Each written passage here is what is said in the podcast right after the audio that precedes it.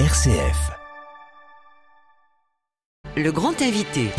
À l'Assemblée nationale, les jours se suivent et se ressemblent, malheureusement, j'allais dire, tant le spectacle donné est affligeant entre invectives, vitupérations et insultes. L'examen du projet de loi sur la réforme des retraites est pour le moins animé et le chahut dans l'hémicycle contraste étonnamment avec le calme des manifestations. Mais ce qui ressemble à un nivellement par le bas à l'Assemblée est-il le symbole d'une époque? Pour en parler, nous sommes ce matin avec Pascal Perrineau. Bonjour. Bonjour. Vous êtes politologue, professeur émérite des universités à Sciences Po. Vous avez publié de nombreux ouvrages, citons notamment euh, le populisme. Euh, Pascal Perrineau, le 11 janvier 1921, au Palais Bourbon, le communiste Alexandre Blanc giflait Léon Daudet. En février 36, Philippe Henriot traitait les communistes de canaille. Plus récemment, en janvier 2013, débat sur le mariage pour tous, il y avait eu une, échauffourée entre des députés UMP euh, et un conseiller de Christiane Taubira. Est-ce qu'il faut vraiment s'étonner des débats en ce moment à l'Assemblée? Écoutez, en effet, vous venez de citer de multiples exemples dans l'histoire parlementaire française. Il y a toujours eu une virulence des propos euh, et des attitudes. Ça, ça n'est pas nouveau. En revanche, euh, sur une réforme essentielle, la réforme des retraites, euh, que l'invective s'installe, devienne une manière de débattre. Ça, c'est beaucoup plus inquiétant. Or, on a bien l'impression, depuis le début du débat à l'Assemblée nationale, ça n'est pas du tout le cas au Sénat, mais à l'Assemblée nationale, on a véritablement l'impression que c'est presque une stratégie de la part du groupe LFI, qui commence d'ailleurs à exaspérer ses partenaires de la NUPES, que ce soit les communistes, que ce soit les socialistes et même euh, les écologistes. C'est propre à la France insoumise euh, Oui, c'est tout de même, c'est porté à son point d'acmé euh, à, à, la France insoumise. Pourquoi? Parce que d'abord, ces députés de la France insoumise sont très souvent euh, issus d'une culture de la radicalité. C'est pas pour rien qu'on les appelle la gauche de la gauche. C'est véritablement une extrême gauche à sa manière. Ce sont des gens qui sont porteurs d'une culture radicale, du yaka faudrait, et qui trouvent quelque part euh, que euh, la démocratie parlementaire est une fausse. Euh, démocratie. Donc il la méprise. Euh, vous savez, c'était euh, ce que l'on disait jadis quand on était marxiste. Il y a la démocratie réelle et la démocratie formelle. Et donc l'Assemblée nationale ne serait que le royaume de la démocratie formelle. Pourtant, dans la vraie démocratie, dans la rue, les manifestations, elles, sont plutôt calmes. Oui, ça c'est à noter, en effet, et c'est dû largement à plusieurs éléments, au fait que les grands appareils syndicaux, avec leurs services d'ordre aussi, sont réapparus, qu'il y a des négociations en amont, euh, des manifestations entre la police euh, et les syndicats, et tout ça se fait euh, dans, un, dans un bon ordre. Mais en revanche, cette stratégie de l'attention portée par LFI donne une image littéralement déplorable du débat, et surtout ne le fait pas avancer. La stratégie d'obstruction parlementaire, quand on dépose 15 000 amendements dont les trois quarts n'ont strictement aucun intérêt, ça ne fait absolument pas avancer le débat sur le sujet, c'est-à-dire euh, la réforme euh, des retraites. Est-ce que le débat est encore possible euh, alors même que le gouvernement avait annoncé l'utilisation de l'article 47.1, mm. un article mm. jamais utilisé ou peu utilisé, qui consiste à, faire rentrer en temps contraint ce projet de loi? Alors, quand on est face à une telle stratégie et qu'en plus de ça, on n'a pas la majorité absolue des sièges, euh, et on vient de le voir avec, euh, les difficultés que euh, la réforme a rencontrées sur l'index senior hier. Donc, quand on, a, est dans cette situation, eh bien, heureusement, je vais dire qu'il y a la Constitution de 58 il y a ce qu'on appelle les armes du parlementarisme rationalisé qui sont là. L'article 49 alinéa 3, alors qui a été beaucoup utilisé, euh, mais qui est un peu brutal, c'est-à-dire le texte est voté, est adopté sans avoir été voté. Et puis cet article 47 alinéa 1, qui est en fait un, article qui permet d'accélérer la procédure, euh, parce que sinon on y serait encore dans plusieurs mois. si on, prend euh, une analyse de, des 15 000 amendements, etc., c'est interminable. Mais est-ce que sur un projet aussi important, il faut pas aussi prendre le bien temps sûr, Bien sûr, bien sûr. Il faut prendre le temps, il faut des débats en commission. Il y a eu quelques débats en commission. On pourrait imaginer, d'ailleurs, certains réfléchissent, par exemple, à ce que le droit d'amendement soit exercé en commission. Bon, il y a, il y a, plusieurs éventualités de réforme.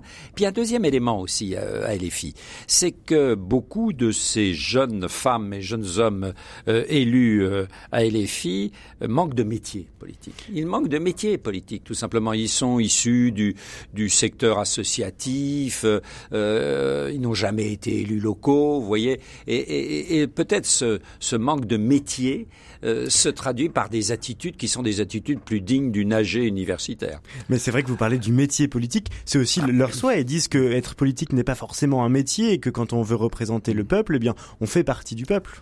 Non, mais euh, j'utilise la notion de métier au sens d'être à la hauteur de sa fonction, d'avoir une compétence dans sa fonction. Vous voyez, euh, je veux dire, être représentant du peuple, ça exige, euh, j'allais dire, de se dépasser soi-même, de dépasser ses mouvements de mauvaise humeur et ses facilités de langage ou son avachissement quant à la tenue. Hein. la, tenue vestimentaire, pour vous, c'est un symbole? Mais bien sûr, c'est un signe. C'est un signe à partir de l'Assemblée nationale, c'est pas n'importe quoi.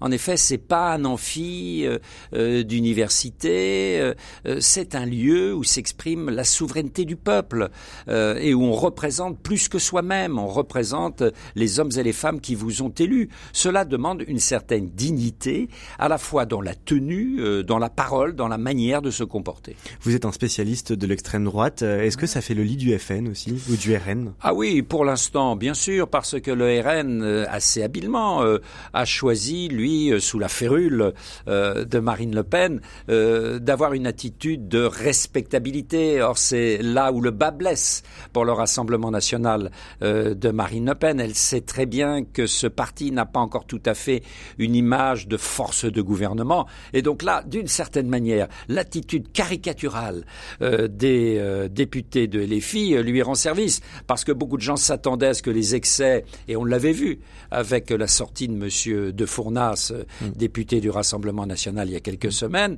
alors que tout le monde s'attendait à ce que euh, l'excès euh, vienne du Rassemblement national. Eh bien, pas du tout. Il vient de LFI et même de la NUPES par moment. On parlait tout à l'heure de l'article 47.1. Est-ce que le fait pour le gouvernement d'utiliser, j'allais dire, les astérisques de la Constitution, c'est aussi pas un moyen là d'exciter les oppositions en utilisant des articles méconnus et donc bah, un peu étonnant? Si vous voulez, euh, ils choisissent cela parce qu'ils ne veulent plus utiliser l'article 49. Le gouvernement. le gouvernement. Ils ne veulent plus utiliser l'article 49 alinéa 3 euh, qui, comme je le disais tout à l'heure, est un peu est un peu brutal. Là, il s'agit simplement d'accélérer un petit peu euh, la procédure. Et, et on sait très bien que dans ces réformes difficiles, or les réformes sur les retraites sont toujours des réformes difficiles. Depuis 1993, la première réforme Balladur, il y a toujours eu de très fortes mobilisations contre les réformes des retraites, et en général, ça passe. Le seul euh, la seule échéance où ça n'est pas passé, c'était en 1995, où la rue l'avait emporté contre le Parlement. Mais doit-on se réjouir que la rue l'emporte sur le Parlement? Je ne crois pas. Euh, le Parlement, c'est tout de même la légitimité. Euh, c'est là que la décision démocratique a sa pleine légitimité. Est-ce que, après le mouvement des Gilets jaunes qui avait marqué le premier quinquennat d'Emmanuel Macron, il y a eu une gilet jaunisation de l'Assemblée? Désolé pour le néologisme. Oui, oui, oui, oui, oui, oui, Il y a eu une gilet jaunisation de l'Assemblée. La, la, la, la tenue, c'est beaucoup beaucoup, relâché. Le niveau des arguments aussi est parfois tout de même euh, tout à fait affligeant. Vous pensez à quoi en particulier ben, On commence à s'en prendre, j'allais dire, à des caractéristiques euh, euh, physiques, à se moquer ou à jouer de manière parodique le fait qu'on pourrait couper la tête de tel ou tel. Je veux dire, on est au niveau d'un débat, d'un débat qui est affligeant hein, et qui renforce d'ailleurs la mauvaise image que les Français ont de l'Assemblée nationale. Et ça, on ne peut pas et on ne doit pas s'en réjouir parce que c'est un lieu essentiel. On se disait avec la majorité relative, ça va être formidable d'une certaine manière. Le régime de la Ve République va se rééquilibrer. On va avoir face à un exécutif dont on sait qu'il a beaucoup de pouvoir et presque trop de pouvoir. On va avoir un Parlement qui fasse le contrepoids. Mais si c'est pour faire le contrepoids euh, de cette manière, on s'en passerait volontiers. J'allais dire heureusement qu'il y a le Sénat où le débat est de bien meilleure qualité. C'est vrai que c'est étonnant, le Sénat ne, ne, ne, ressort pas alors que, que pourtant de son côté, les sénateurs, eh de leur côté, les sénateurs, eux, ne eh sont pas dans l'invective permanente. Le, le, Sénat est, est, une assemblée, hélas, trop méconnue. C'est une assemblée euh, de professionnels. Ce sont des gens qui sont élus locaux, qui savent ce que c'est que gérer un département, une commune, une région. Euh, ce sont des hommes et des femmes qui sont enracinés dans les terroirs. Ils sont loin de ces excès. Et puis, il y a, ce qui est essentiel, à l'Assemblée, au Sénat par rapport à l'Assemblée nationale, il y a une vraie, une vraie culture du compromis. Ce qui manque en France, la culture parlementaire, c'est une culture du compromis. On se met d'accord avec ses adversaires. Hein. C'est ça la démocratie.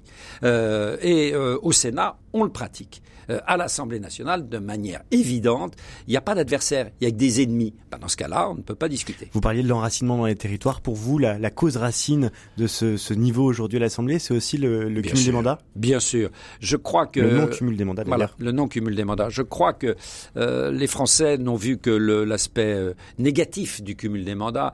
Il y avait un aspect positif, c'est-à-dire que ceux qui nous représentaient étaient enracinés, avec de la glaise à leurs souliers, j'allais dire. Ils étaient enracinés dans les territoires, et ça on ne peut que s'en réjouir. Vous écoutez RCF, nous sommes avec Pascal Perrineau, politologue et professeur émérite à Sciences Po. On, on est devant le constat d'un pays quand même très fracturé aujourd'hui, et notamment dans les villes moyennes. Mmh. Les villes moyennes où la mobilisation est extrêmement importante. Pourquoi?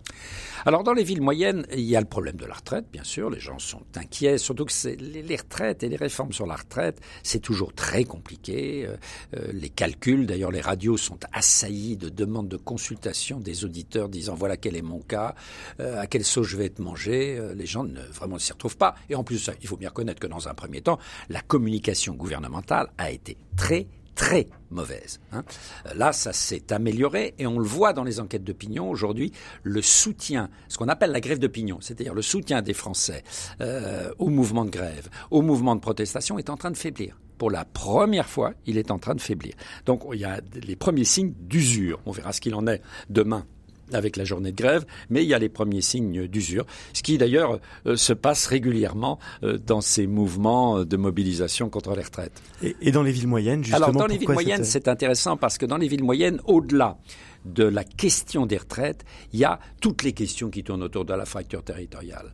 Euh, la perte des services publics, euh, la difficulté pour les jeunes euh, de se rendre dans les établissements euh, scolaires, euh, l'absence d'équipement pour les personnes du, du troisième âge, euh, la perte des, des, officines de pharmacie, la mauvaise couverture du territoire Et par toutes les ces médecins. colères qui s'étaient Voilà. peut-être endormies se réveillent. Voilà, toutes ces colères s'agrègent. On l'avait vu déjà au, au moment du, du, mouvement des Gilets jaunes. Et, la force dans certaines villes moyennes, c'est l'agrégation de toutes ces lassitudes, de toutes ces colères. Le, le sentiment, en effet, qu'il y a une France qui est un peu abandonnée. Et cette France abandonnée, elle se situe notamment dans les territoires. Euh, certains euh, analystes politiques, je pense notamment à Jérôme Fourquet, mmh. fait état d'une d'une d'une France en îlot, archipélisée, mmh. euh, ou bloc contre bloc, euh, élite contre peuple. Est-ce que vous souscrivez à ce type de Oui, de, oui, cette analyse est largement largement vraie. Euh, la France, bon, il y a des fractures politiques, on le voit et on le voit à l'Assemblée nationale. Euh, il y a des fractures sociales. C'est vrai qu'il y a, j'allais dire, une, une, une d'une certaine manière un, un, retour des oppositions sociales et parfois des oppositions sociales euh, violentes et dures, mais il y a une fracture territoriale.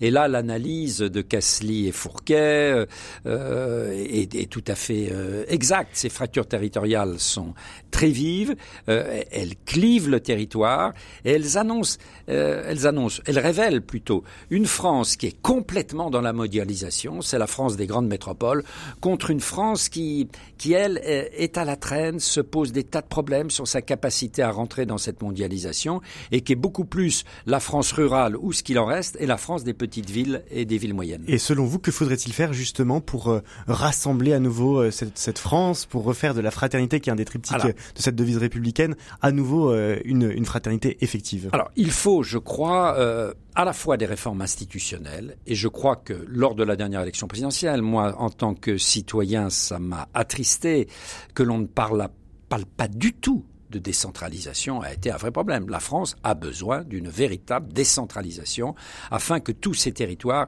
aient voix au chapitre. Merci beaucoup Pascal Perrino, politologue, professeur émérite à Sciences Po. Merci d'avoir analysé avec nous ce matin ce débat à l'Assemblée nationale à la veille d'une journée de grève à nouveau demain, journée de mobilisation à l'appel des syndicats.